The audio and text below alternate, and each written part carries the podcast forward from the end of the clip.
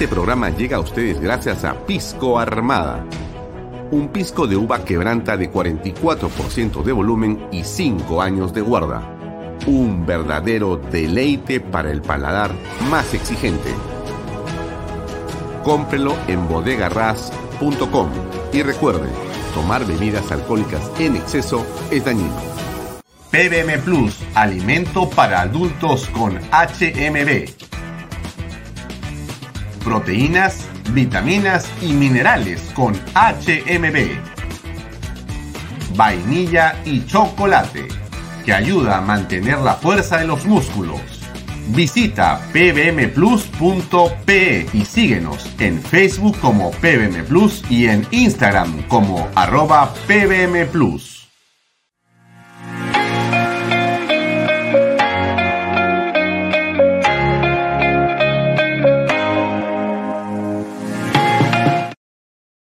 Bienvenido a la familia Sarcleti. Contamos con más de 20 años construyendo momentos especiales en más de 21 establecimientos ubicados en Lima y provincias. Tenemos la variedad de carta más grande para compartir en familia, con amigos o simplemente tomarte un tiempo para ti. ¿Estás listo para vivir la experiencia Sarcleti? ¿Qué tal amigos? ¿Cómo están? Muy buenas noches.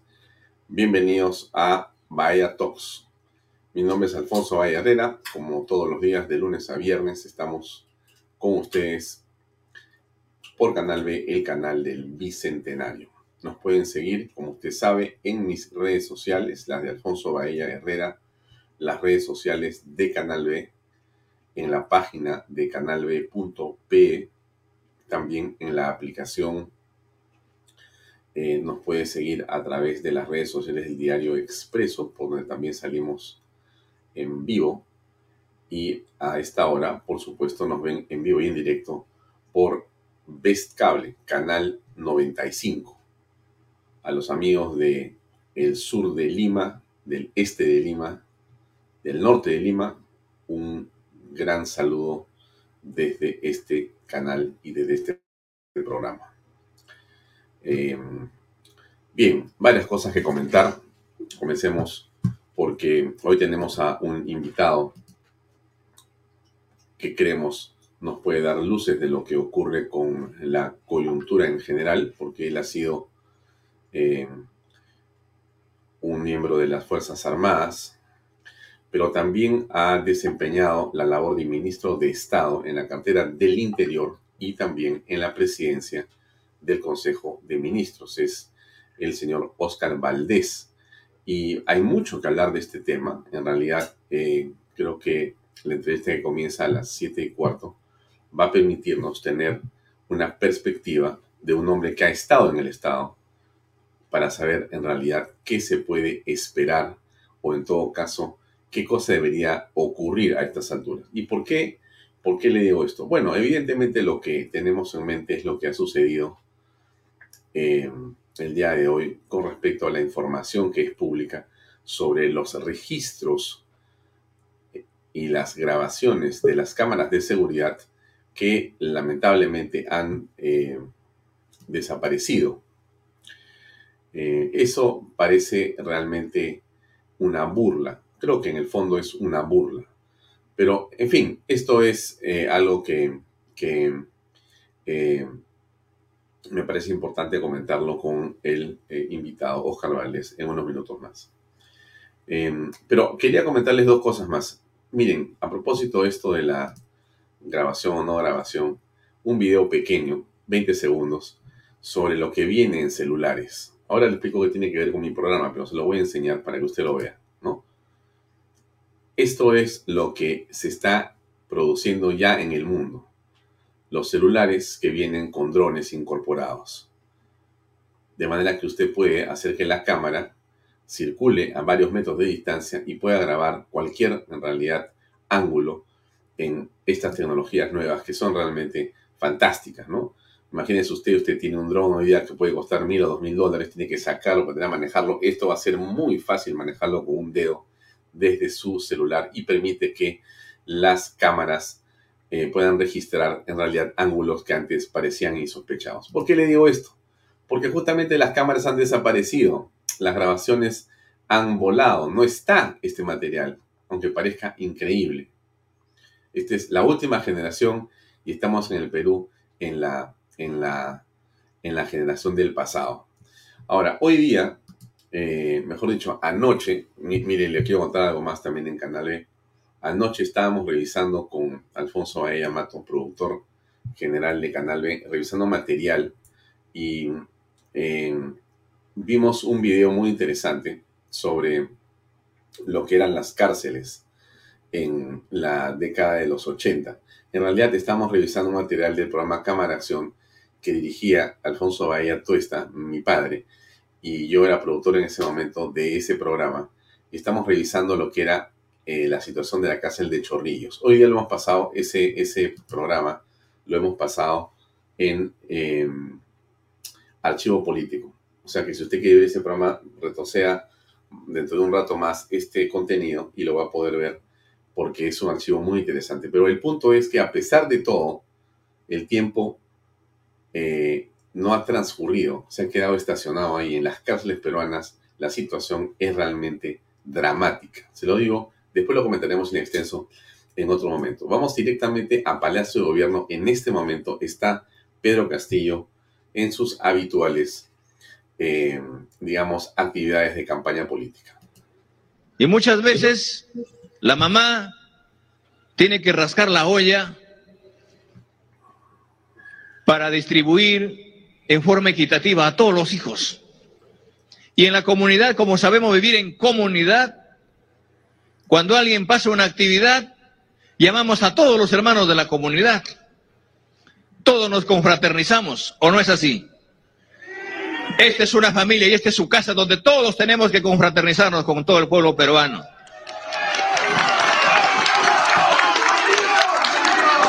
Pero también muchos años somos testigos de que por llevar a cabo unas políticas centralistas, donde no llega el desarrollo, donde no llega la autoridad, donde no llegan los presupuestos, hemos sido totalmente y eternamente postergados. Y en ese marco, también como no conocían el interior del país, no conocían la realidad, ha habido una mal distribución política de los pueblos. Y a ustedes les consta. ¿Cómo es posible que a tres, cuatro horas de una capital provincial exista una parte de desarrollo y a casi a un día de camino de la provincia al último centro poblado que está al lado del otro distrito que pertenece a la otra provincia, haya un total abandono y a la otra, al otro lado del río, ese caserío tiene de todo. Bueno, el presidente, a ver, continúa en esta campaña política que nosotros hemos comentado hace algunos días de que comenzó eh, la fiscalía a apretarlo en la sexta eh, apertura de investigación. Desde ese momento Castillo decidió esta vez sí jugarse el todo por el todo, porque de todas las investigaciones, creo que la de la tesis y eh, esta de lo que ha ocurrido con las obras en Anguía es o son las que tienen mayor posibilidad de convertirse en algo mayor por la evidencia, ¿no? Y entonces sabe Castillo que está frente a este problema, lo saben sus abogados y él ha comenzado en esta campaña eh, muy, pero muy intensa que lleva a que esté rodeado de eh, diversas, digamos, eh, agremiaciones, asociaciones, diversos grupos de comuneros, microempresarios, mineros y cuanto hay, ¿no es cierto? En esto que estamos viendo acá, esta imagen se repite de manera permanente en los últimos 10 días a 15 días es permanente esta imagen. La imagen anterior era de Pedro Castillo viajando. La actual es la de Pedro Castillo en Palacio de Gobierno hablando, hablando y hablando de lo mismo. De un Estado olvidado, de un grupo de personas que dicen que no conocen el país, bueno, salvo él, ¿no? Porque él viene de Chugur, ahí en, en su espacio geográfico, eh, no conocemos que haya salido de viaje, sino creo que a, Bolivia y regresó en su vida. de manera tal que sea alguien que no conoce el Perú ni el mundo, es Pedro Castillo. Pero él ahora que tiene avión presidencial y que resulta que viaja a Pura en la, viaja a en la tarde o en la mañana se va eh, a Tacna y pasea por aquí y por allá, en realidad resulta que ha descubierto que el Perú tiene un montón de diversos, digamos, eh, pisos altitudinales, geografías distintas, razas también, eh, problemas de comunicación, falta de infraestructura. En realidad Castillo está descubriendo lo que los peruanos, por lo menos, bueno, los periodistas conocemos por décadas. El Perú y sus problemas, por cierto, es de toda la vida. Por eso es que le hablaba de este reportaje que hacía mi padre en el penal de Chorrillos en el año 88. Si usted lo mira, va a decir qué cosa ha cambiado. ¿Qué cosa ha cambiado? Parece increíble que a pesar de que pasan décadas, los problemas se mantienen. Hoy hay mucho más presupuesto en el país, lo sabe Castillo, o quizá no lo sabe, pero hay mucho más presupuesto, pero lamentablemente la gestión pública es la que no permite que el país despegue. Y Pedro Castillo es un ejemplo clarísimo tiene ministros de Estado por doquier, pero no ha logrado eh, chuntar un equipo adecuado, un equipo correcto, no ha logrado eh, escoger un grupo de personas eh, que puedan ayudarnos a tener fe. Esta es, se la comento y se la pongo ahí, la lista de ministros de Estado, o sea, el recuento de ministros de Estado, solamente para que usted vea, están los apellidos, ¿correcto? Abajo dice total 64 y tenemos en la PCM cuatro personas en 12 meses y 17 días, cuatro en Relaciones Exteriores, tres en el Ministerio de Defensa, tres en el Ministerio de Economía y Finanzas, siete en el Ministerio del Interior, tres en el de Justicia, tres en el de Educación, en el de Salud tres, cinco en el Ministerio de Agricultura, cuatro en el de Trabajo, cuatro en el Ministerio de el MINEM es de Energía y Minas, cuatro en Transportes y Comunicaciones, cuatro en el Ministerio de Cultura, y podemos seguir. Los que no se han movido, mire usted bien, uno, Boluarte, Mincetur, Sánchez. Interesante ver esa, esa perspectiva, pero fíjese, esto es de lo que Castillo, por supuesto, no quiere hablar. Si usted lo ve al presidente en este momento, escúchelo otra vez. Acá, en el marco del centralismo, tenemos que hacer todo el esfuerzo para conducirnos. Y por eso, en este marco, queridos compatriotas, queridos hermanos, con ustedes y con un gobierno del pueblo, vamos a acabar con este centralismo y vamos a llevar el Estado allá a donde están nuestras necesidades. Y quiero que ustedes sean vigilantes. Eso es una absoluta mentira, con todo respeto por eh, el presidente de la República en realidad este, el Estado no tiene que ir a la provincia. Eso es solamente la visión de una persona absolutamente negada para conocer lo que pasa en el planeta. Mire, yo le pongo otra vez el video de celular nuevo. ¿Ya? Mire usted lo que le estoy mostrando. ¿ah? Y usted escucha a Pedro Castillo diciendo que va a llevar el Estado a la provincia.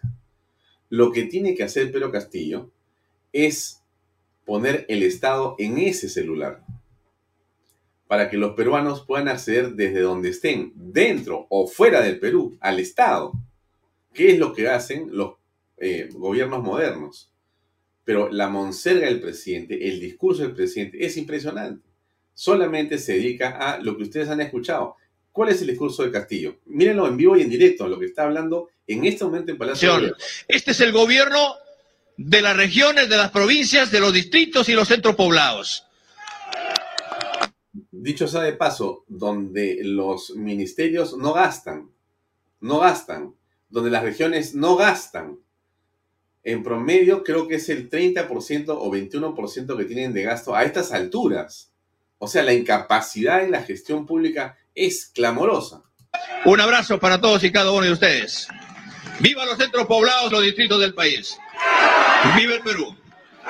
Muchas gracias. Muy bien, han sido las palabras del presidente de la República, muy interesante, pero yo quiero mostrarles esto que yo el otro día les comentaba y es la encuesta última de Ipsos sobre la aprobación del presidente de la República. Es muy importante que la revisemos un segundo, por favor, porque esto tiene que ver con lo que estamos apreciando en las imágenes del presidente de la República y con lo que la percepción genera en justamente la opinión pública y los ciudadanos. Mire, el presidente ha subido en aprobación, es el celeste, cinco puntos en un mes. Ha bajado su desaprobación cuatro puntos. De 7.4 a 6.9. Perdón, ¿cuánto es ahí? De 7.4 a 6.9. Está bien, ¿no? Son uno, si son 5 más 5, son 10 puntos. O sea, hay una diferencia de 10 puntos en mejoría del presidente de la República. 10 puntos ha subido el presidente en general. 5 hacia arriba, 5 menos de los que lo desaprobaban. 10 en total. ¿A qué se debe esto? ¿A qué se debe esto? Bueno, desde mi punto de vista, por supuesto, yo también le pregunto a usted para que me cuente y lo escriba por qué es que esto está así. y esto está así por una razón muy sencilla, porque el presidente está haciendo lo que se llama eh, gruesamente política. Déjeme explicar mi punto un segundo. Significa que el mensaje que él está trasladando al grueso de la población que no tiene comprensión lectora, que vive en una situación de informalidad absoluta, que no ve los noticieros, que eh, simplemente usa Internet para poder ver juegos o películas, una juventud que no tiene en realidad conciencia de la importancia de estar enterado realmente lo que hay detrás de las acciones presidenciales. Ve al presidente rodeado de Fuerzas Armadas, rodeado de eh, eh, la parafernalia que se le cuadra y lo obedece, está en los medios de comunicación de manera permanente, los oficiales, y está rodeado en Palacio de Gobierno de gente que lo visita. Y él sale y habla, se viste de una manera y de la otra, y todo eso genera una sensación. Pero el presidente, y en su discurso, el presidente, de todas maneras, deja traducir algún tipo de ilusión, algún tipo de visión y de proyecto en sus palabras mal habladas, todo eso lo podemos entender y lo podemos rechazar, lo podemos, digamos, eh, eh, no, no, no aprobar, ¿correcto? Pero el presidente está haciendo política. Está haciendo política. Y yo me pregunto, frente a esta posición del presidente de la República, deje por un momento las investigaciones a un ladito, por favor. Yo sé que usted está molesto porque las cámaras no han registrado o han borrado sus registros, porque el presidente usa el helicóptero presidencial para hacer lo que le da la gana, porque Gaviria se va en medio de la, de la digamos, este, eh, sospecha de que ha aprovechado el cargo. Estamos molestos porque Jennifer Paredes eh, encima piden una vez para retirarla de la, de la Fiscalía de la Investigación. todo eso nos molesta a todos los peruanos. Sentimos un abuso de poder. Pero deje un ratito al costado, por favor, el tema de las acusaciones y las investigaciones y mire la imagen del presidente de la República. Porque este tema de la política, lamentablemente en el país, nos importa a un grupo de personas minoritariamente. Yo, yo le digo, la información en la, en, la, en, la, en la forma de noticias, correcto, los contenidos en la forma de noticias, siendo un activo, es algo que consume un grupo muy pequeño de personas a las cuales le importa la dirección del Estado la dirección de ciertos ministerios, los signos o símbolos del poder. Pero ese grupo de personas que nos interesa sobremanera somos muy pocos, muy reducidos. Yo creo que debemos ser algunas decenas de miles de personas. No somos cientos de miles los interesados. ¿ah? Algunas decenas de miles de personas peruanos interesados en ese devenir del Estado y de lo que pasa con la política en el país. Los demás están, en realidad, eh, sin comprender el proceso político y ven a Castillo y dicen, bueno, ahí está Castillo, pues es el presidente, ¿no? Ya se quitó el sombrero, mira, ya está caminando con su saco, ¿no? Hasta los militares le este, amarran los pasadores. Eh, mira, dice que se llama este, José Basadre, en realidad cuando se llama Jorge, resulta que gracias a eso la gente ha descubierto que existe Jorge Basadre de repente, pues ni sabían ha hablado de la independencia de Arequipa y Huánuco cuando no era la independencia en el aniversario. Bueno, por lo menos han reaccionado y se han dado cuenta de que eso existía.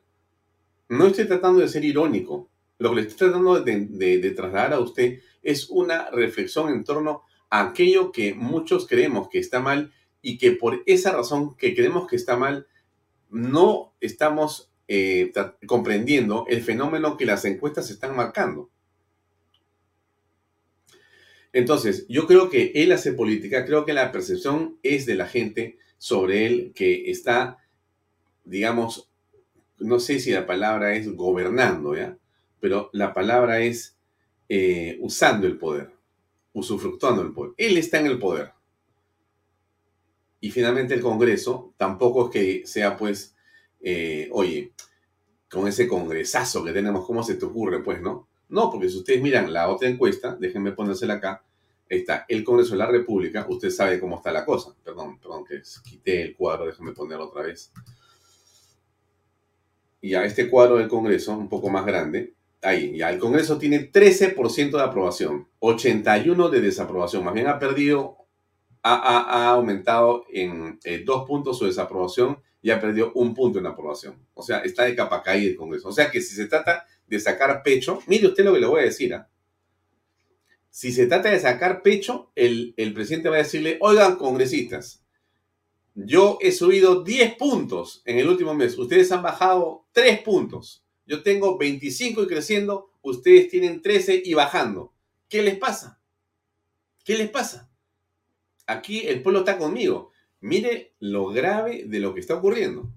Y frente a esta situación de imagen del presidente haciendo, desde mi punto de vista, política, ¿correcto? Puede ser que no sea la política que nosotros queremos, pues, la percepción, a eso me refiero. Porque si se trata de hacer política pública correcta, moral, ética, principista, evidentemente no sería lo que hace Castillo. Pero eso no importa. Ese es otro tema, esa es una discusión de otra especie, no la, no la metamos acá. Entonces, la percepción es la que le digo de Castillo, y entonces, y el Congreso, mientras, perdón, mientras Castillo hace eso, él dice y hace lo que hace. El Congreso, ¿cuál es la última del Congreso? La ley de la unión civil. Mire usted, mire usted si no es de una absoluta, digamos, lejanía a la realidad nacional. Con todo respeto por todas las personas inmersas en todos los proyectos de ley, también en ese. Mientras el presidente de la República está a punto de irse al cadalso, a Chayapalca y enmarrocado él y su familia, y él lucha como una fiera, metiendo a cuanto puede en ese momento y defendiéndose hasta en la madrugada con más y más reuniones, cuando ya la cosa la tiene el presidente en el cuello y el agua hasta acá, el Congreso de la República, ¿qué decide hacer? Poner en conferencia de prensa la ley de unión civil. Una ley que puede tener seguramente todas las justificaciones y argumentos que quieran sus ponentes, pero que a estas alturas resulta de una absoluta, digamos, eh, inoportunidad, por decirlo de la manera más suave.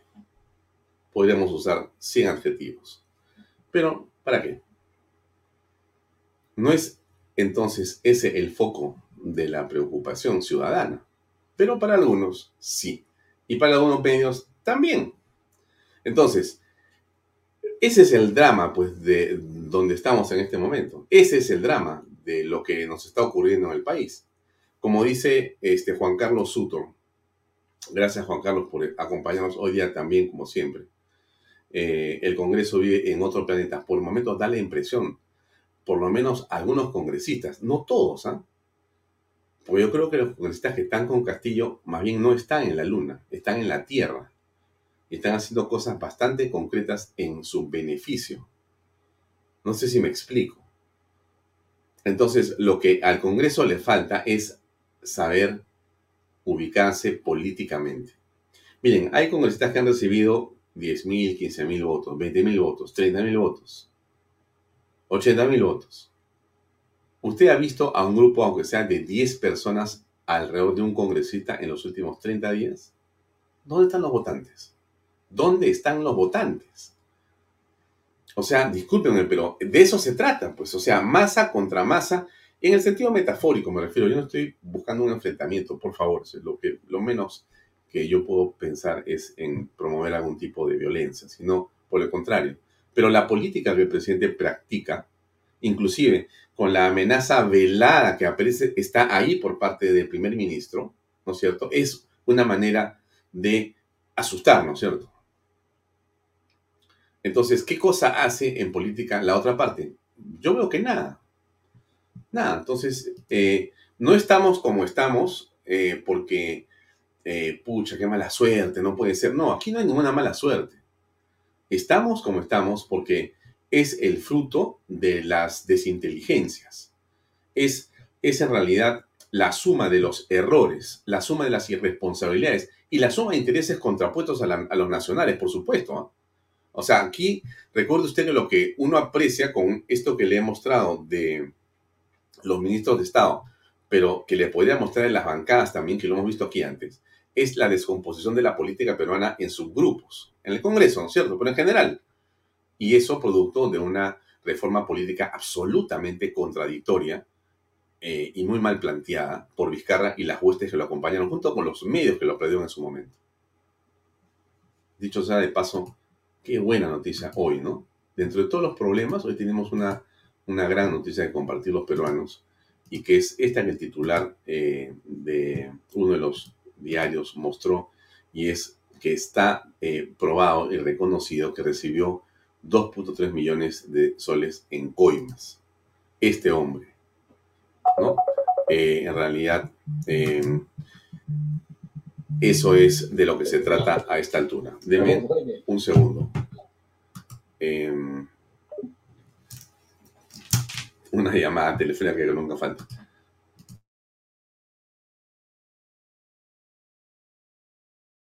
Perdón, era una llamada importante. Bueno, entonces sigo cambiándoles, tocándoles este tema. Esta es una buena noticia, me parece súper eh, lo que ha ocurrido con respecto del caso de Vizcarra, pero regresando a, Pedro Castillo y lo que ocurre con, digamos, eh, su performance, ¿no? El presidente eh, es criticado también en las últimas horas por haber utilizado y utilizar el helicóptero presidencial para viajar de una manera, eh, digamos, inconveniente o ilegal a eh, su pueblo, a Chubur, a Chota. Se ha hecho un helipuerto al costado. En la pantalla ustedes pueden apreciar la cantidad de viajes que ha realizado eh, desde Chiclayo a San Luis de Puña y entonces ya ahí le han hecho un helipuerto y el presidente usa los medios para beneficio personal, cosa que no puede hacer. Yo les decía ayer algo que parece a estas alturas un poco tonto, pero no es así. Em, les quiero explicar por qué y quiero insistir en eso. Miren, eh, en realidad el presidente de la República, creo Pedro Castillo, eh, considera que él es el dueño de los helicópteros, de los aviones, que él es dueño de la Plaza de Armas, que él es dueño del Palacio de Gobierno, al punto que el presidente cree que él es dueño de las cámaras y los registros de las cámaras. O sea, a pique que el presidente debe creer que él es dueño de, no sé, pues el oro o las reservas internacionales que están en el Banco Central de Reserva. Y debe creer que los cañones son de él, los barcos son de él, las balas, los fusiles, que todo es de él. Y, ese es un gran error. En realidad, cuando uno asume un cargo público, y más el cargo público más importante en la nación, que es el de presidente de la República, es cuando menos tienes, en realidad, parece, parece una contradicción lo que le voy a decir, es lo, cuando menos tienes porque lo que tienes son más responsabilidades, más ojos sobre ti, más ejemplo que dar y tienes menos libertad. El presidente tiene menos libertad que cualquier peruano, en realidad, porque está preso de su responsabilidad de gobernar. Esto que le digo es central para entender el proceso de representación que tiene un funcionario público de la, digamos, eh, calidad e investidura de un presidente de la República. No es algo que eh, menor, esto que le digo yo, hay que entenderlo y procesarlo si tú quieres ser presidente y vas a ser elegido presidente y, adquieres esa magistratura, estás frito cinco años. Tu libertad ha quedado absolutamente reducida a un espacio mínimo que podría ser el de tu casa. Punto. Y a veces ni tu casa. Porque el tema ha terminado. Eres una figura pública y todo lo que tú haces es público. Y tú utilizas bienes públicos y tu trabajo es servir a la nación, no servirte de la nación. Por favor, eso que parece que yo repito como sonso en este programa y que no es una tara de mi parte, es que es fundamental. El presidente de la República, Pedro Castillo, no ha entendido esa partecita. O sea, nadie le ha sentado con el coquito y decirle, pero te voy a explicar, mira, esa silla que tú tienes abajo no es tuya, esa cama no es tuya. Los suelos que tú pagas a tus amigos no los puedes tomar como si fueran tuyos y tú haces lo que te da la gana y contratas a cualquier persona. No se puede hacer eso. No se puede hacer eso, no se debe hacer eso. Y hacerlo es ilegal. Ilegal. Y esto que uno dice y dice, y yo a veces parezco cansino diciendo y repitiendo esto, es central que lo entendamos los ciudadanos uno no es ministro para hacer lo que le da la gana, no es funcionario público para hacer lo que le da la gana. Uno sirve a la nación, sirve a los electores. Y entonces, por eso es que él se sube al helicóptero y alguien le ha dicho, este es tu helicóptero, compadre, haz lo que quiera, para, sube, baja, pasea, vamos con la familia, lleva a tu papá, saca a tu mamá, lleva a tus amigos. No se puede hacer eso. No se puede hacer eso. Estos medios son medios del Estado que sirven a un fin, la seguridad nacional, el transporte en momentos de, digamos, problemas que tiene los ministerios, la seguridad nacional, la salud pública, las comunicaciones, los naturales. Para eso son los recursos del Estado, para servir a, la nación, no al presidente de la República, su familia y sus amigotes. Por eso se va seguramente Gavidia, porque tampoco entendió, se molesta, pero es que no puedo dejar a mis hijas. Pues, ministro, nadie dice que deja a sus hijas, por favor, no mezcle papas con camotes. Sus hijas en el ambiente familiar, usted en el ambiente público, no puede mezclar. Y eso que uno dice y que parece tonto, no es así, es de una absoluta gravedad. Termino esta introducción para pasar con nuestro invitado, refiriéndome a las cámaras eh, de Palacio de Gobierno. Como ustedes saben, ha ocurrido este registro que ha sido borrado, ¿no? Esas son las cartas que hoy día se emiten en el sentido de que, aunque parezca increíble, eh, simplemente se han borrado las horas en la que eh, estaba presente la fiscalía. Usted sabe que el día 9 estuvo presente la fiscalía con la DIVIAC. A las 6 de la tarde entran y, y ahí se borra un minuto y se han borrado los registros que sospechamos tienen adentro las imágenes de la señora Jennifer o señorita Jennifer. El hombre que está en la picota es este señor, José Antonio Mariscal Quiroz. ¿Quién es él? Bueno, él es el jefe de la Casa Militar. Esta es una imagen que he sacado hace 5 minutos o 10 minutos de la página web de eh, la presidencia de la República del Perú. José Antonio Mariscal Quiroz. Él es un oficial superior del ejército que ha desempeñado diversos cargos en el, eh, eh, en el Perú y en el extranjero, designado por el comando durante su amplia carrera militar. Bueno, este señor, José Antonio Mariscal Quirós, está en este momento en serios problemas. Él y los técnicos que han eh, estado a cargo de las cámaras. Todo esto está manejado por Beder Camacho, el asesor presidencial que según el señor Bruno Pacheco, coordinaba con Bruno Pacheco eh, la manera en que se iba a eh, poner en calidad de prófugo Bruno Pacheco. Beder Camacho es eh, la persona que según Kidron en sus 13 estuvo conversando con periodistas de ese medio para denigrar y calumniar a la señora Patricia Benavides, fiscal de la Nación. Beder Camacho.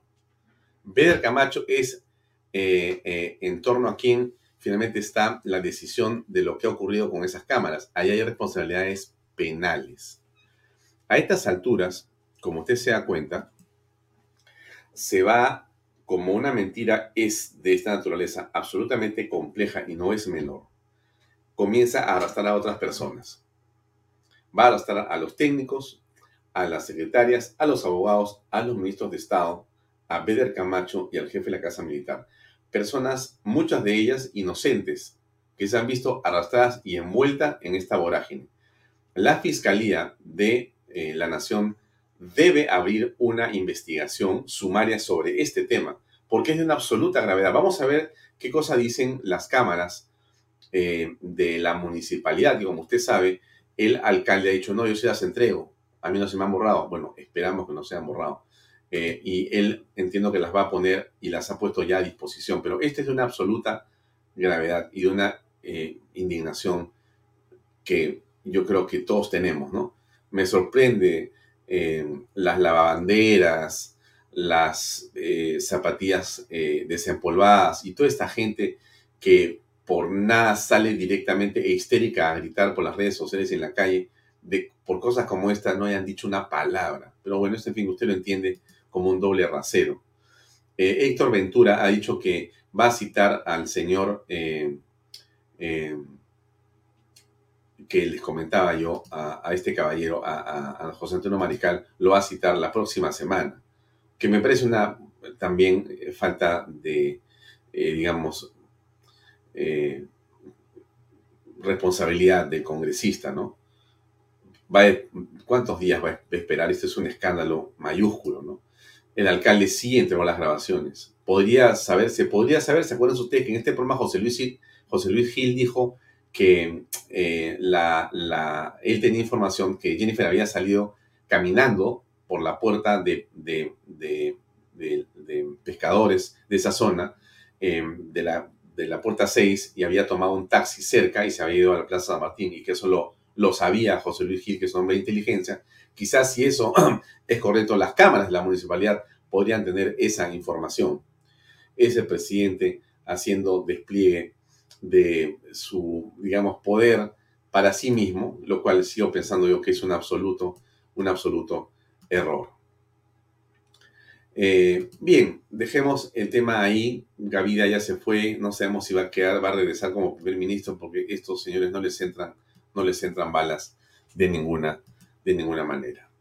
Bien, eso es todo para eh, hablar de hoy. Un video porque algo dijo el señor Guido Bellido sobre las cámaras. Bueno, Guido Bellido es realmente una estrella para hablar, ¿no? A ver, ¿qué cosa fue lo que dijo?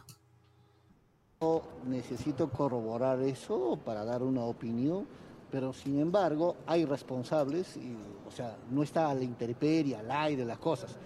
Todo está con responsabilidad. Si alguien pasó por acá y nadie lo vio, pero hay un responsable que está monitoreando y ese responsable tiene que responder. ¿Qué pasó? Pero la también de otra manera, teniendo en cuenta que la persona a la cual... Mira, yo creo que en estos casos yo en vez de empezar, digamos, si acá, digamos, una, una filmación se perdió acá, en vez de ir a la presidenta del Congreso, hay que ir a la persona. ¿Quién es responsable?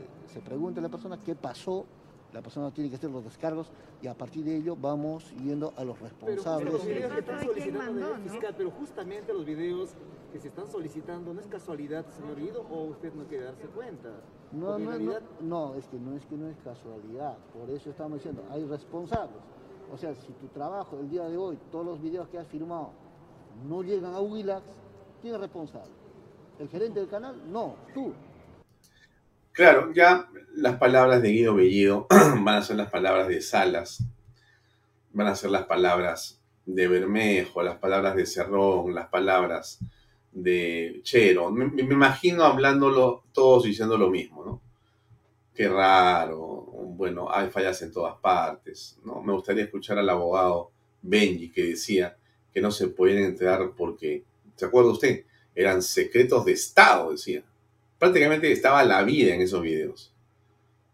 ¿Se da cuenta? Se da cuenta cómo es, cómo, cómo son las cosas, ¿no? O sea, saliendo todos ellos con la tesis de que es secreto de Estado y que nadie puede ver los videos, porque ahí se esconde pues, la vida prácticamente de la nación. Y resulta que la vida de la nación no está registrada porque alguien no grabó. Pero todo, en fin, se termina por saber. Bueno, suficiente con esto. Vamos a pasar ahora a lo importante, el plato de fondo, que es la conversación con Oscar Valdés que nos acompaña el día de hoy aquí en Bahía Talks. Oye, Oscar, ¿cómo estás? Muy buenas noches. Muy buenas noches, Alfonso. Gracias por tu invitación. Eh, gracias, Oscar.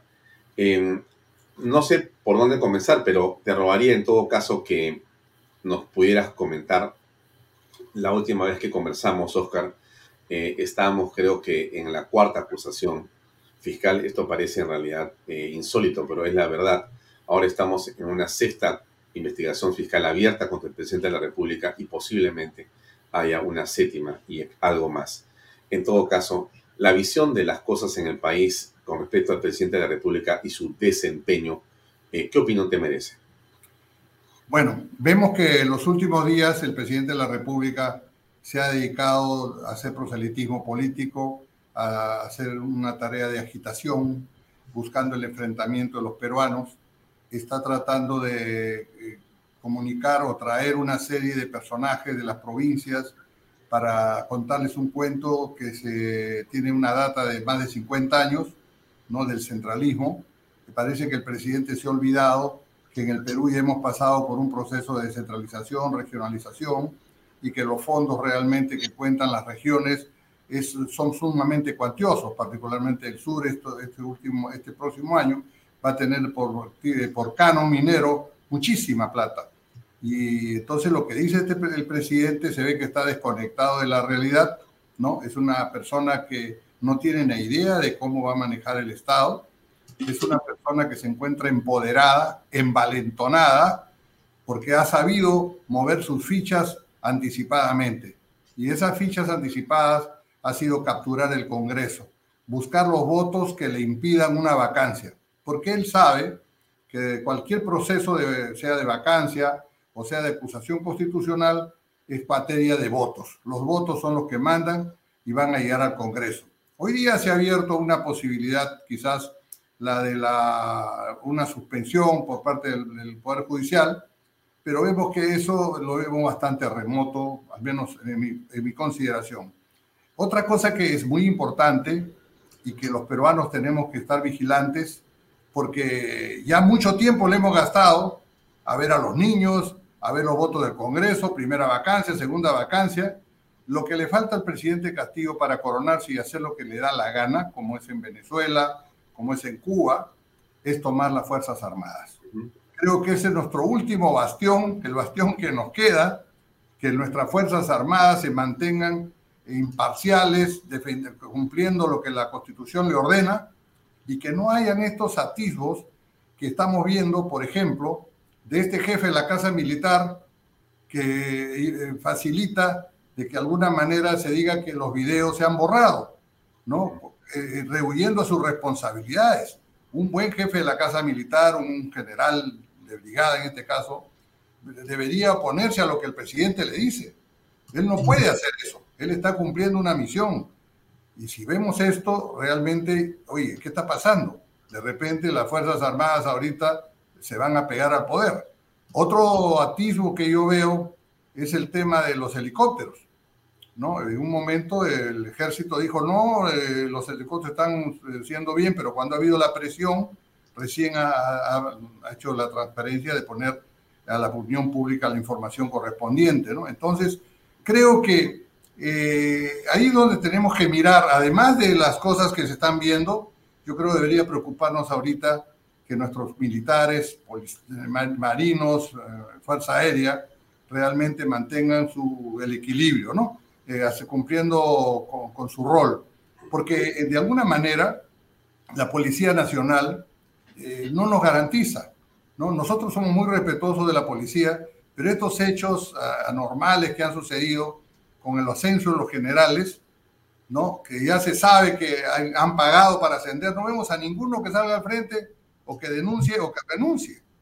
¿no? Y tampoco vemos que la Comisión de Fiscalización convoque a los generales que han estado involucrados en el proceso para obtener informaciones. Entonces, la policía ahorita no nos garantiza realmente que esa posición que todavía las Fuerzas Armadas mantienen.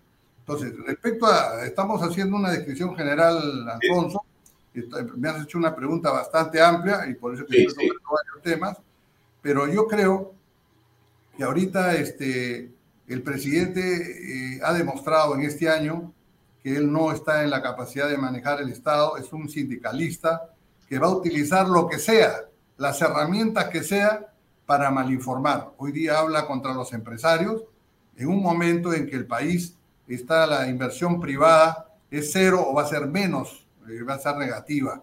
Eh, y eso está directamente relacionado con los puestos de trabajo. Por otro lado, es un presidente que cree pues que tiene todo el poder del mundo para usar los fondos públicos. Hace poco hemos visto una noticia que quería darle más de 4 mil millones para la lucha contra el cáncer, ¿no? Y, vemos que ese dinero ni siquiera lo ha destinado ni lo tiene. Entonces, eh, tenemos un presidente que lo único que está sobreviviendo y está aumentando en las encuestas es porque es un candidato que está utilizando todos los recursos del Estado para traer gente a Lima, para visitar las provincias y sembrar el odio y tener un mensaje de los años 70 realmente todavía peguen algunos ilusos en alguna gente desinformada. ¿no? Y también acá hay que resaltar que el resto de la población, el resto de las instituciones, tampoco estamos haciendo nuestro papel, ¿no? particularmente el Congreso. El Congreso de la República, como creo que lo conversamos la vez pasada, hablamos de algunos aciertos. En mi opinión, yo no le veía tantos aciertos porque lo que han hecho es lo que el, debería, es su tarea propia del Congreso, no el caso de nombrar al Tribunal Constitucional, es una tarea ordinaria. Lo que pasa es que eh, se, ha, se, ha, hecho tan mal en el pasado que ya lo vemos como algo extraordinario.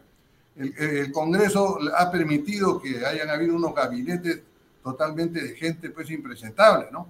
El, el Congreso, última, la, y para hablar, referirnos ahora último, la, sí. esa elección de la Junta Directiva, la última, se, es una repartija más una repartija del señor Acuña prácticamente ha salido con su gusto. En vez de ellos juntarse y elegir a una persona como la doctora Echaíz, para hablar de nombres, que era una persona que hoy día estaría ocupando, la población lo hubiera visto con agrado. Pero cuando la población ve que le hacen un lado a la doctora Echaíz y se acomodan como sea y eligen en la junta directiva a un señor que ya estaba a punto de ser sentenciado, entonces, ¿qué esperamos, podemos esperar de ese Congreso? ¿no? No dudo y no podemos meter a todos en el mismo saco. Hay figuras que realmente merecen, no, no, no merecen este trato, porque hay gente en el Congreso muy, muy buena que realmente está haciendo su trabajo, la lucha, pero son pues la minoría, los podemos contar con los dedos de la mano. El resto prácticamente no lo están haciendo así. Entonces, eh, la perspectiva, para no ser pesimista, es de que el Perú es un país rico. El Perú es un país que tiene muchos recursos. El Perú no se va a acabar con el señor Castillo. No se acabó con el gobierno de Alan García 85-90, que tuvimos la hiperinflación. El Perú es un país que todavía eh, las instituciones no están doblegadas totalmente. Creo que el Perú va a pasar este bache, pero yo creo que la presencia del señor Castillo ya es insostenible, ¿no? A pesar de que haya subido cinco puntos, a pesar de que eh, eh, esté haciendo proselitismo político, esa gente no va a estar ahí, esa gente se le, se le va a revelar cuando este señor no le cumpla las promesas que está haciendo ahora, como ahorita con lo que pasó con la, lucha contra el cáncer. Entonces, son gente que está escuchando, está aplaudiendo, pero al poco tiempo se va a dar cuenta que era una mentira, ¿no? Ahora, ¿cómo aprecias lo ocurrido con esta imagen tan sórdida de los pasadores? Eh, porque algunos dicen que esta imagen, eh, Oscar, tiene que ver, la gente no entiende si es necesariamente policía o fuerza armada, ¿correcto? En todo caso, o, sea, no sabe si es el ejército o es la policía, no, no, no se entiende claramente porque el uniforme kaki de los agentes de seguridad podría confundirse con miembros del ejército. Pero entonces el mensaje que se puede extraer de esto, y que ha sido, por cierto, publicitado ampliamente por todos los medios del gobierno y los de la oposición, es de alguna, de alguna manera de, una, de un sometimiento o una suerte de sometimiento, de esa impresión también. Y tú hablas de la importancia de la Fuerza Armada. ¿Cómo, cómo juzgas esto que ha ocurrido acá? En, en, en primer lugar, hay que, hay que, censurar la actitud de los policías, si es que son policías, y si son elementos de seguridad eh, que del propio presidente de la República, que él haya designado, haya nombrado, Ah. Eh, me parece que de, eh, hay que censurarlos a estos señores que se han prestado a eso. Porque si el presidente por ordenarle a uno, oiga, este, le pongo la pierna y acá está mi pasador, pero uno que tiene dignidad le va a decir, presidente, amarre usted los zapatos, ¿no? Si el, si el policía tiene dignidad. En este caso, vamos a censurar eso primero. Ahora, en lo que ha hecho el presidente Castillo, si es realmente su intención ha sido que esto se divulgue a nivel internacional, se ve que hay una persona detrás de él, ¿no? Que le está dirigiendo y le está diciendo, mira, tienes que hacer eh, tal o cual cosa y tiene, como el caso cuando recuerdas en la marcha de los profesores, la gente que le decía, tírate al suelo, ¿no? Claro, se tiró. Se tiraba al suelo. Ahora alguien le ha dicho, oye, hazte amarrar los zapatos. Si es algo así, es más grave. Quiere decir que las personas que están detrás de Castillo están haciendo las cosas de una manera tal que tienen otros fines más, más, más, este, más grandes, ¿no? Entonces, este, creo que eso sí nos daría a pensar que estamos ante un grupo de personas o una persona que lo está asesorando para dejar mal a las Fuerzas Armadas y solamente dedicado a que él pueda elevar su nivel de aceptación. Ahora, el presidente de la República en la encuesta de Ipsos sube eh, eh, cinco puntos de aprobación y pierde cinco puntos en la desaprobación. En total hay 10 puntos en su favor. Bueno, ¿tú, ¿tú cómo explicas esto, Oscar? Bueno, los, esos consejos de ministros descentralizados que están dando por todo, vuelta por todo el país, la convocatoria de, la, de, los, eh, de todos los dirigentes, y esta última que hemos visto clarísimo, donde ha traído a todos los prefectos y subprefectos, ¿no? que es gente que dice, oye, los prefectos y subprefectos no, no pintan. Claro que pintan, porque ellos son los que están en los poblados menores, en los poblados pequeños, en las aldeas alejadas. Ellos están en toda esa zona, los subprefectos y los, los que eran antes los gobernadores. Y es todo un aparato que si bien es cierto en gobiernos anteriores, esta dirección de gobierno interior la utilizaban los partidos políticos para pagar los favores o los trabajos, los apoyos durante las campañas electorales, esto señor lo está utilizando para, para otro fin, un fin más perverso, para un nivel de subversión en el país. Este y, y fíjate que realmente eh, estos señores ya no deberían estar, porque supuestamente eso fue cuando el país estaba centralizado y el presidente necesitaba representantes en las provincias. Hoy día hay eh, provincias, existen los gobiernos regionales, existen los gobiernos locales, que ya no se justifican que estén estos señores. ¿no? Entonces, pero en mayor razón si el presidente lo está utilizando para hacer proselitismo y sobre todo para seguir creando el odio entre los peruanos. ¿no? Y habría que ver eh, cómo estos, estos, estos señores están, qué, con qué dinero vienen al Palacio de Gobierno, quién les paga. No, es cierto que estos señores tienen sueldo, tienen viáticos, pero eh, eh, el Ministerio del Interior tiene una partida para esas cosas y la Contraloría debería fiscalizar, ¿no? Sí, porque en realidad se ha abierto una cantidad de actividades inusuales Tú has estado en la Consejo de Ministros y no sé si tú tenías actividades eh, entre cuatro y cinco actividades hasta las 12 de la noche por lo menos de este tipo que vemos ahora y de varios muy parecidos con cientos de personas ingresando al Palacio. No es usual. Por supuesto que no es usual. Y de ahí, eh, Alfonso, eh, nos tenemos que preguntar, ¿a qué hora trabaja para el país este señor? Eh, ese consejo de ministros serán de una hora para poder que los ministros se pongan a bailar ahí. El, país lo que necesita es gestión. Si la gestión se hace, en el consejo de ministros se llevan todo lo que son los decretos legislativos, decretos este, supremos, decretos de urgencia, se analizan todo el nivel de inversiones del, Estado, se gestiona el, presupuesto.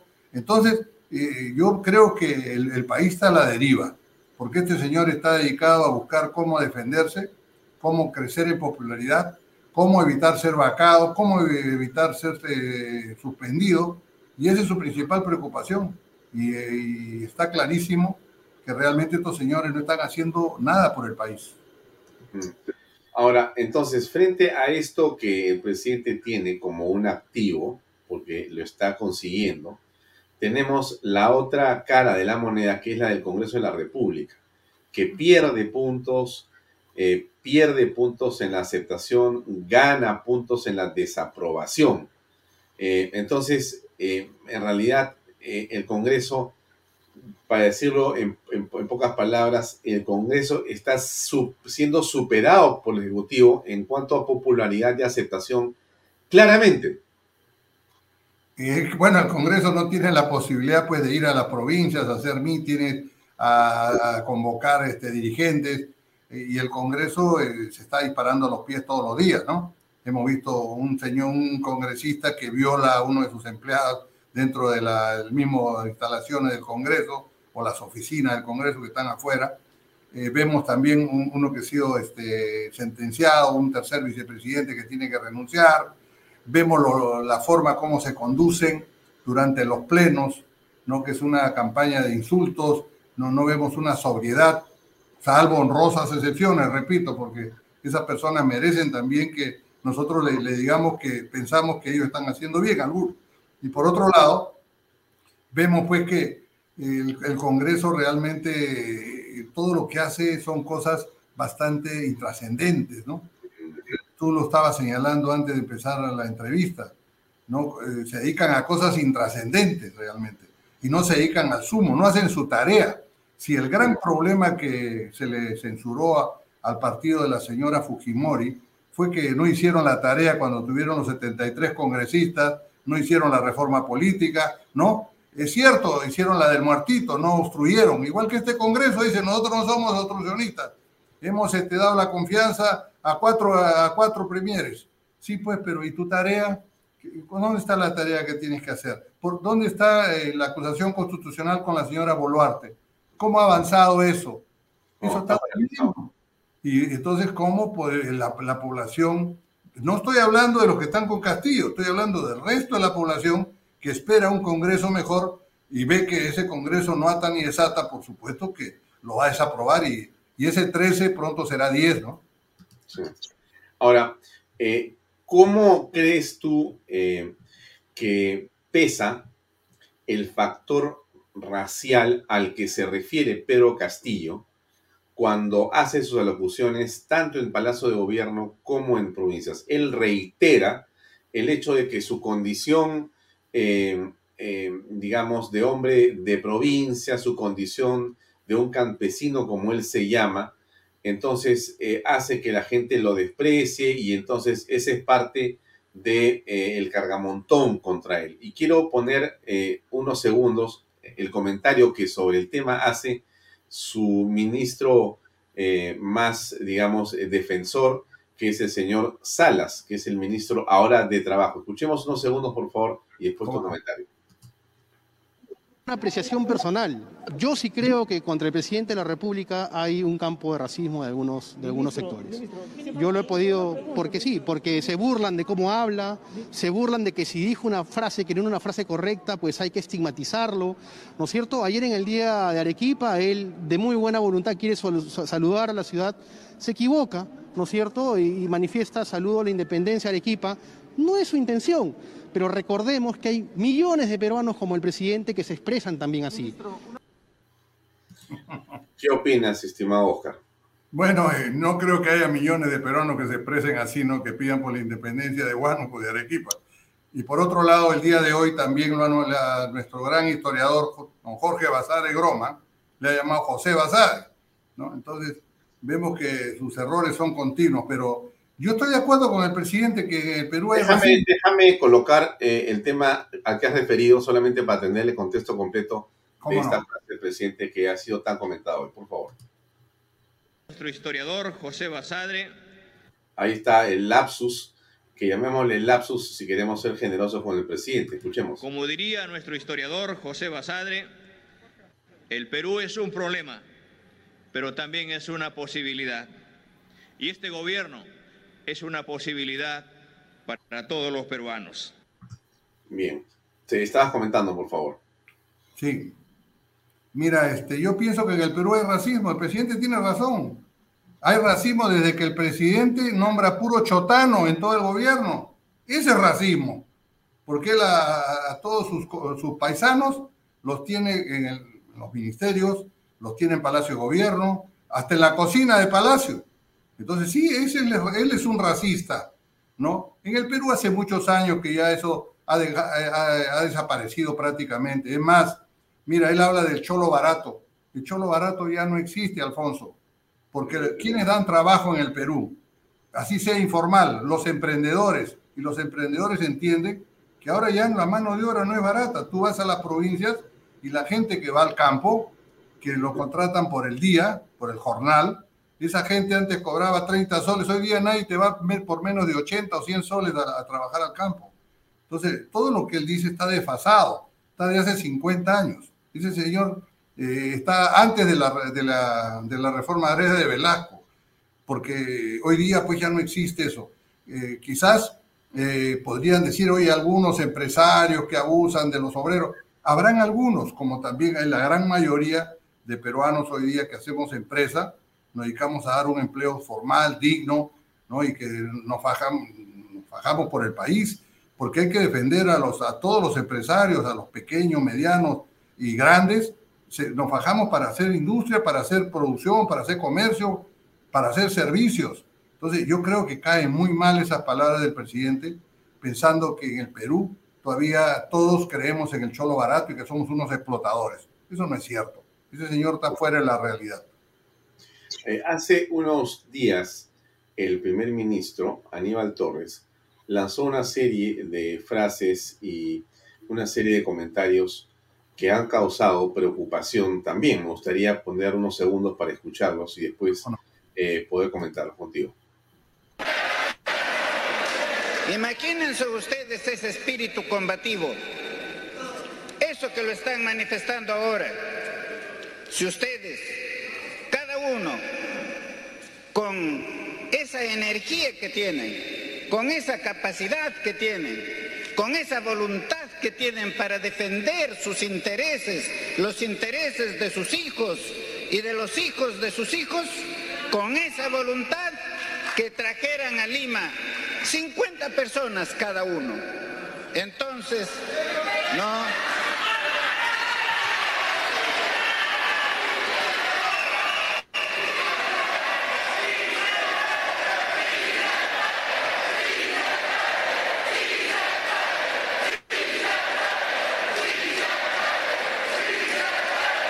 Lo arrodillar a los, a los golpistas lo obligarían a los golpistas para que tengamos una constitución que beneficie a todos los peruanos y no solamente a una determinada clase, a un sector del poder económico.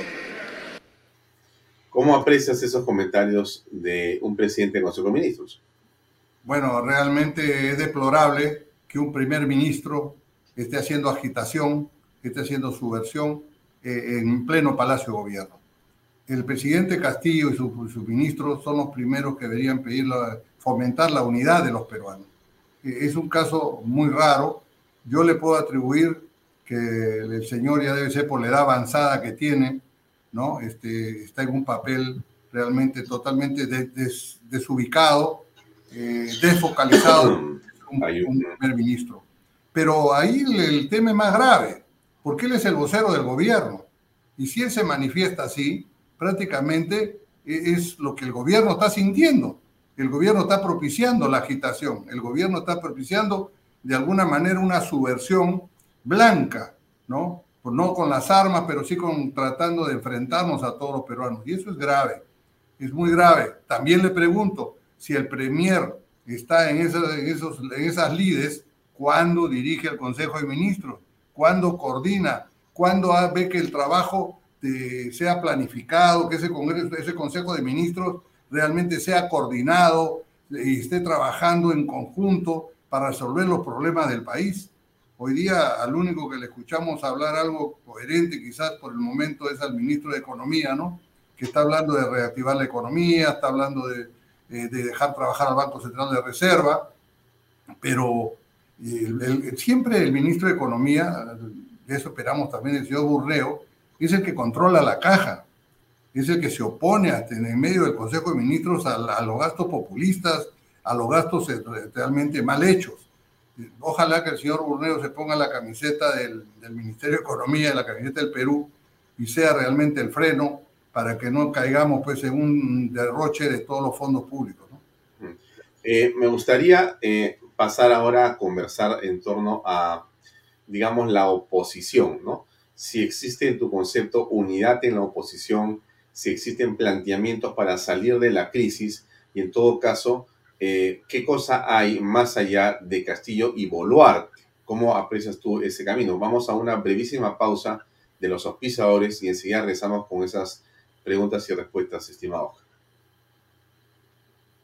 Invierta en terrenos en Paracas con Los Portales, ubicados a solo 25 minutos del aeropuerto de Pisco y ahora a muy poco tiempo de Lima por la nueva autopista. Por eso los terrenos aquí se revalorizan rápidamente.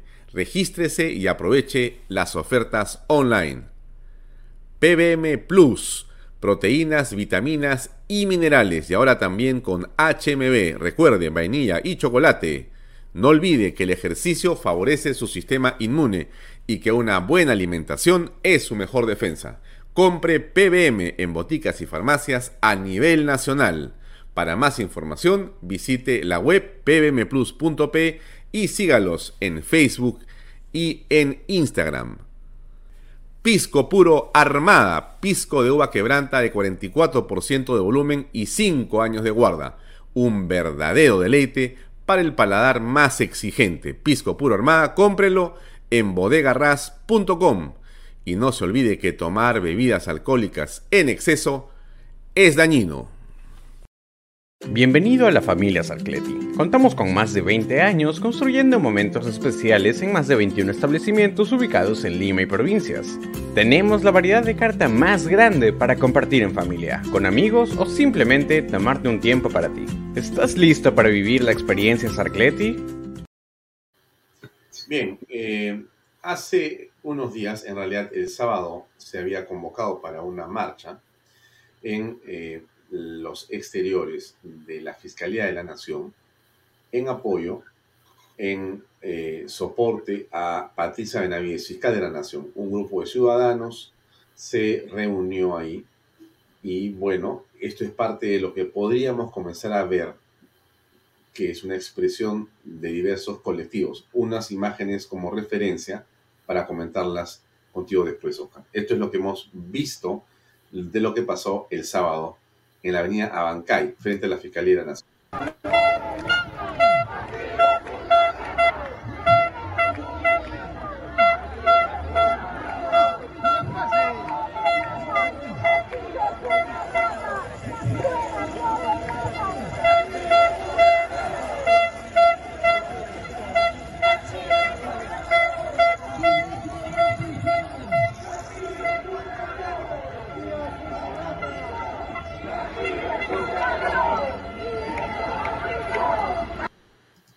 la ¿cómo aprecias el movimiento de la oposición?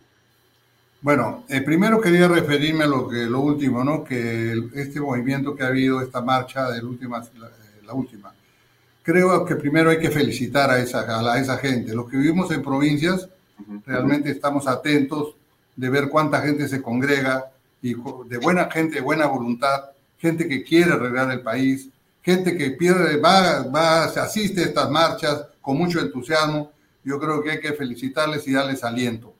Lamentablemente, Alfonso, como conversamos varias veces, el pueblo peruano más está dedicado al día a día, mucha de la gente. Por eso es que no van a las marchas, porque esa gente está más preocupada si va a llegar a fin de mes, cómo va a pagar la pensión del hijo en, el colegio, en la universidad.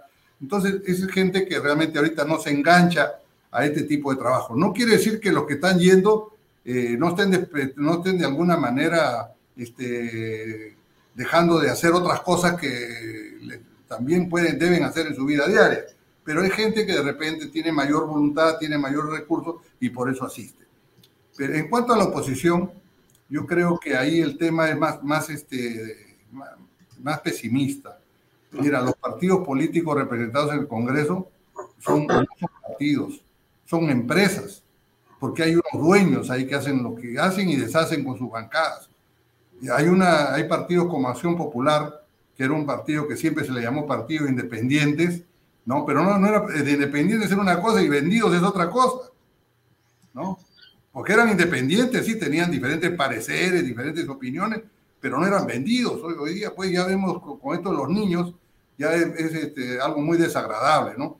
Vemos un partido del, señor Acuña que ahora está convocando 87 valientes cuando se ha dedicado a, apoyar al gobierno de, todas formas, inclusive con las expresiones que tenía con el mismo presidente de la República. Recuerdas al principio, decía, no lo aceptan porque es provinciano, hay que apoyarlo, me ha llamado tres veces, ¿no? Y la gobernabilidad y, punto, y ahí estaba. Y ahora, no sé por qué, será porque vienen las elecciones regionales y él es candidato, entonces se ha puesto de oposición. El otro partido del señor este, Podemos tampoco vemos de que es un señor que también está investigado, ¿no? Tiene una serie de problemas, ¿no? Y por, eh, acá quisiera, eh, se me había pasado, mira pues cómo nombran las comisiones en el Congreso. ¿no? ¿Quién nos va a manejar la comisión de presupuesto? ¿Quién nos va a manejar la comisión de economía? Entonces, eh, puede ser que el Congreso se dispara solo a sus pies, ¿no? Pero pues, sigo con la oposición. No tenemos partidos, por ejemplo, quizás hubiéramos tenido el APRA ahí, ¿no? Yo no soy aprista ni soy simpatizante, pero quizás hubieran hecho un papel, digamos, más decoroso que los que están allí. El, el, partido del presidente Pastillo, el Perú Libre, vimos que se han tenido una estrategia extraordinaria de dividirse en mini bancadas y han topado todas las comisiones del Congreso. Entonces, yo no veo ningún tipo de oposición en el Congreso. Yo veo solamente intereses. Ahora, tengo que repetir, discúlpame, este, Alfonso, que hay honrosas excepciones, porque no podemos ponerlos a todos en el saco. Y no quisiera nombrar a uno, dos, tres, cuatro, porque de repente me voy a olvidar alguno. Pero hay gente en el Congreso también muy valiosa y que está haciendo un papel extraordinario. Bueno, pero la pregunta es, entonces, saliéndonos del Congreso, eh, ¿cómo ves la política en el futuro cercano, eh, Oscar? Cuando eh, imaginemos que en la eventualidad que se logra, aunque parece imposible a estas alturas, inhabilitar a Dina Boluarte, se logra vacar a Pedro Castillo, entonces se produce finalmente la toma eh, o este, el reemplazo eh, la, eh, asume la presidencia de la República, posiblemente la presidenta del Congreso, Lady Camones, u otra persona. Se plantean elecciones, elecciones que seguramente serán generales o podrían ser solamente presidenciales, fuera como sea. ¿Qué cosa ves ahí en el escenario? ¿Algo peor? Porque de repente termina siendo presidente, el, con todo respeto también dicho ese paso, pero termina siendo presidente el señor Bermejo, o eh, la señora Chabelita? Yo creo que los peruanos eh, hemos aprendido en esta última elección, sobre todo en este año, nos hemos dado cuenta que hemos elegido mal. Y digo hemos, yo no voté por el señor Castillo, pero digo hemos porque la mayoría votó por el señor Castillo. Entonces, y creo que estamos deseosos de rectificarnos. Yo vería algo mejor. Y, pero también hay que ver que lo, el escenario que tú pintas eh, no es imposible, me parece bastante probable porque el gobierno, va, el, Congreso va a luchar por su sobrevivencia, ¿no? Y cuando vea de que las cosas se tornan en, rojo muy, muy oscuro, lo que primero que van a hacer van a inhabilitar a la señora Baluarte, conforme vayan saliendo más informaciones. Eh, inhabilitan a la señora Baluarte porque el Congreso decir, oye, estoy en 13, bajo a 10, ¿qué hago para subir? Va a tener que hacer algo. Su, eh, su instinto de conservación va a ser que la saquen a la señora Baluarte, Boluarte, y con las investigaciones que está haciendo la Fiscalía, con las investigaciones que está haciendo la Fiscalía, que supuestamente están avanzando muy bien, pero reclamamos que se den a conocer de alguna forma para que los congresistas también puedan de alguna manera ya empezar a pensar que el presidente no tiene escapatoria y que tiene que ser vacado. Ahora, en ese sentido, yo creo que para eh, salir vacado el señor Castillo, yo creo que también hay una disposición de, dentro, un acuerdo, perdón, dentro de los partidos, que la señora Camones en ese caso no sería, sino se elegiría otra persona para que lleve a cabo la transición. Y tendría que ser una persona intachable, ¿no? Por supuesto, con una reorganización de esas cabezas visibles en la OMPE y en el Jurado Nacional de Elecciones, para que realmente hayan, hayan realmente este, un, nuevo, un nuevo escenario. Y ese nuevo escenario sería que partidos políticos de mucha tradición también logren pues un poco limpiar su casa y, presentarse a las futuras elecciones con cuadros totalmente cambiados. Yo creo que eso sí es posible, ¿no? Y que vengan a participar, sobre todo para hacer frente a estos partidos que son empresas fundadas pues por una, persona que lo único que tiene pues es defender sus intereses. Claro, pero a ver, en esa, en esa línea, eh, tú, tú estás visualizando eh, que la, la, digamos, reincorporación del Partido Aprista, del Partido Popular Cristiano, por ejemplo, ¿ves eso posible? Sí, claro, de, de eso de ellos estoy hablando, que han sido partidos que realmente no han tenido ese, ese, ese, ese nivel de, digamos, de sometimiento a otras fuerzas y que realmente han hecho, han sido de oposición, ¿no? Y, pero realmente, Alfonso, nosotros siempre hablamos de la oposición, de la oposición, ¿Y cuándo vamos a hablar de que todos los peruanos nos pongamos de acuerdo para empujar el carro en el mismo sentido? Porque muchos se jactan, dicen, yo no salió elegido mi, candidato como presidente, yo soy de oposición. o sea que acá eh, eh, el, digamos, eh, el objetivo es ser oponer, oponerse, decir no. Tenemos en la boca el no, ¿cuándo decimos sí? Deberíamos pensar de otra manera. Oye, ha salido elegido fulano de tal, vamos a apoyarlo, ¿no? Como los americanos, ¿no? Los americanos, cuando se presenta el presidente al Congreso de la República en su, primera intervención, lo que dice, acá no hay demócratas ni republicanos, acá todos son americanos. Y así deberíamos ser acá en el país. Deberíamos todos pensar cómo podemos este, apoyar al presidente que sea elegido. Pero el presidente que sea elegido tiene que cumplir sus promesas electorales. Este señor Castillo dijo, yo voy a gobernar con un gabinete que, de los mejores peruanos. Y vimos que a la primera se zurró porque no tenía ni gabinete. Y esos tres meses que este señor estuvo ya como eh, presidente electo, se dedicó a ver cómo iba, cómo iba a hacer sus fechorías. Porque el, día que tenía que presentar su gabinete, acuérdate tú, eran las 12 de la noche y no tenía gabinete todavía, ¿no? No, fue una cosa realmente eh, vergonzosa, ¿no? Vergonzosa realmente.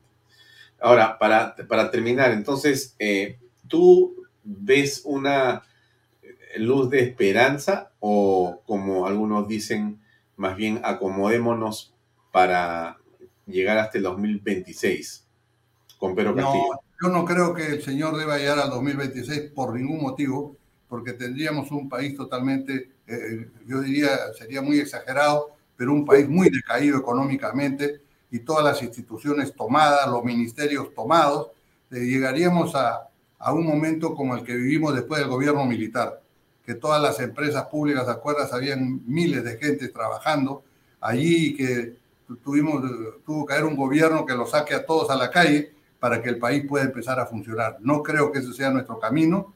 Yo eh, invocaría a que el Comando Conjunto y todas las Fuerzas Armadas mantengan su imparcialidad no se peguen al poder, que este señor se va a caer por sí solo.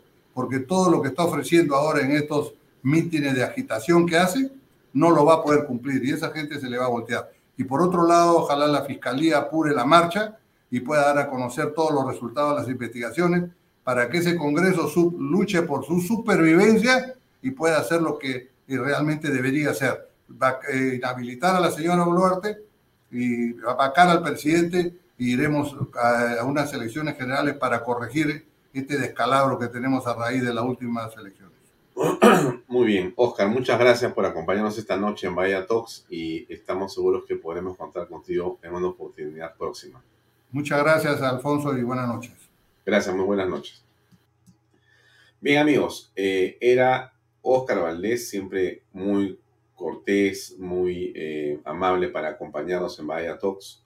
Hemos tenido una conversación creo que interesante. Es un hombre que ha estado en el Estado y que eh, ha cumplido la función de ministro del Interior y de presidente del Consejo de Ministros. Y bueno, su experiencia en el comentario ayudan a poder perfilar algún tipo de salida eh, o de luz frente a lo que está pasando. Nada es fácil, se lo digo con toda franqueza, nada es fácil, tampoco gobernar. No estoy con esto diciendo que Castillo no tiene responsabilidad en esto, como usted se imagina, eh, mi percepción sobre el presidente no es necesariamente la mejor. Em, pero yo quiero insistir en lo que comencé diciendo al principio del programa. Eh, no se trata de quién tiene la razón a estas alturas, sino de quién tiene el poder en realidad y quién lucha por conservarlo. El poder no es sino el centro de la vorágine en la que estamos ahora. La lucha del poder es, eh, diríamos, sinceramente, eh, histórica, épica, milenaria, eh, consustancial al ser humano. El ser humano, desde que está en la tierra, busca el poder, lucha por el poder. En las épocas prehistóricas, la lucha era con garrote y con piedra. La gente mataba a otra, los asesinaban y cuando alguien buscaba, llegaba a un lugar, arrasaba con la población, se quedaba con las mujeres, mataba a los niños, mataba a los hombres y se quedaba y confiscaba todo. Era eso, el poder. La democracia, cuando en Grecia aparece la democracia, cuando aparece, eh, digamos, las primeras eh, claras definiciones de Estado y de ciudad, y la civilización comienza realmente a aparecer y a ordenarse, el derecho surge en Grecia y después eh, en Roma se va perfeccionando. Todo eso es parte de la civilización, de la cultura de Occidente que aporta a todos nosotros y que nos permite vivir en sociedad de una manera mejor. La democracia es eso, es, es exactamente lo mismo que ocurría hace miles de años, pero hoy hay códigos, hay leyes. ¿Y por qué le digo esto? Porque al final de cuentas está el poder, pues, de por medio. ¿Quién está manejando el poder? Miren, nos quedan un minuto, déjenme eh, comentarles que hoy día va a estar, como siempre, los miércoles a las 8, llega Pepe Pardo, que está conectado con nosotros y vamos a saludarlo con mucha cortesía y alegría. Pepe, ¿cómo estás? Muy bien, Alfonso, ¿cómo estás tú? Eh, muy bien, me da gusto de verte. Sé que hoy ya tienes a dos damas, eh, no solamente eh, con mucha experiencia, sino muy inteligentes y que va a tener un programa estupendo. Te envidio. Dos exministras de justicia para hablar sobre justicia justamente, ¿no? Este, pero eh, me interesaba hacer un comentario sobre lo que acabas de decir con respecto al poder. Eh, yo pienso que las circunstancias obligan a tener que imponer determinadas condiciones para la presidencia de la República como igualmente para los congresistas. ¿Qué, más que condiciones, este, evidentemente se requiere y se necesita de, congresistas y, de un, y de presidentes y de ministros con un currículum adecuado que, que, diga lo que son, lo que significa, lo que han hecho cada uno, cuáles son sus este, eh, cuál es su, su, esto colegial adecuado, este, la universidad, todo lo que debe tener pues necesariamente un nivel de presidencia un nivel de congresista. Eh, eh, al final lo que has dicho de la democracia, que yo sí creo que la democracia es la mejor forma de subsistencia de las naciones, pero este, los grandes culpables, si quieres ponerlo así, de, los presidentes que podemos tener, lo que hemos tenido, que pueden tener las naciones, son los votantes. Y eso no hay discusión, ¿no? Este, por más que se manejen a veces ese día que se maneje el, Poder el, el, el, Jurado Nacional de Elecciones, la OMP, etcétera, pero son los votantes. Y este, somos los culpables, pues al final los culpables somos todos los votantes de tener presidentes como el que tenemos, a pesar de no haber votado específicamente por Castillo. Pero para llegar a ser presidente se necesita determinadas condiciones. No sé si tú estás de acuerdo con eso. No, yo creo que sí. Mira, en realidad hay que educar al pueblo, ¿no? Que es el soberano. Y eso es justamente lo complicado en todo esto, porque en realidad, em, si es que los electores, que somos todos, no tenemos un nivel eh, de conciencia sobre la importancia que tiene el voto y la política para las vidas de cada uno de nosotros, comienza justamente eh, lo complicado de esto, ¿no? Hay gente que no le importa por quién votar, que no le parece importante que su voto no tiene mayor peso, ¿no? Y es algo que no debe, que no debe ocurrir. Pero bueno, creo que esa conversación la tenemos con Pepe en otro momento. Ahora es hora de despedirme yo porque vienen los invitados. Van a estar con eh, Pepe Pardo tanto la doctora Dela Muñoz, abogada y ex ministra de Justicia, como la doctora Marisol Prestello, abogada y ex ministra de Justicia. Tiene dos estupendas invitadas esta noche. Pepe Pardo, yo le eh, sugiero, le recomiendo quedarse en Canal B la próxima hora para escuchar las reflexiones de estas especialistas en los temas que se van a tocar, que son los retos del sistema de justicia en, en la actualidad.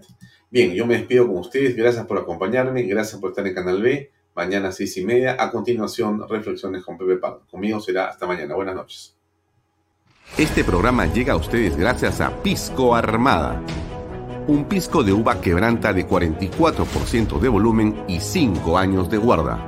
Un verdadero deleite para el paladar más exigente. Cómprelo en bodegarras.com y recuerde, tomar bebidas alcohólicas en exceso es dañino. PBM Plus, alimento para adultos con HMB. Proteínas, vitaminas y minerales con HMB. Vainilla y chocolate, que ayuda a mantener la fuerza de los músculos. Visita pbmplus.pe y síguenos en Facebook como PBM Plus y en Instagram como arroba pbmplus.